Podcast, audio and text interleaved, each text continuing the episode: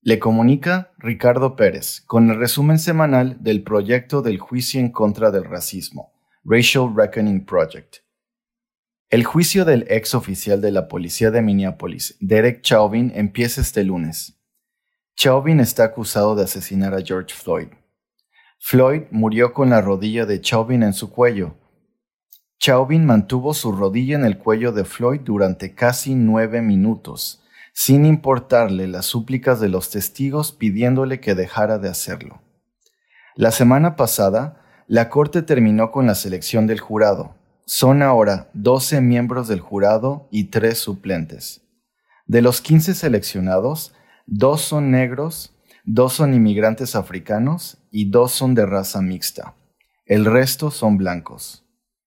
El juez Cahill dice que solo hay espacio para 14 miembros del jurado en la sala de la corte.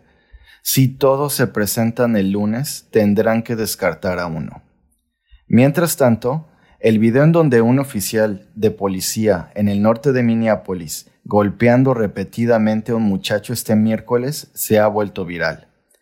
El video de casi cuatro minutos ha reavivado las preocupaciones acerca de la brutalidad policíaca y el uso excesivo de la fuerza en las comunidades negras, inmigrantes e indígenas. De acuerdo con el alcalde Frey, la Oficina de Asuntos Internos está investigando el incidente.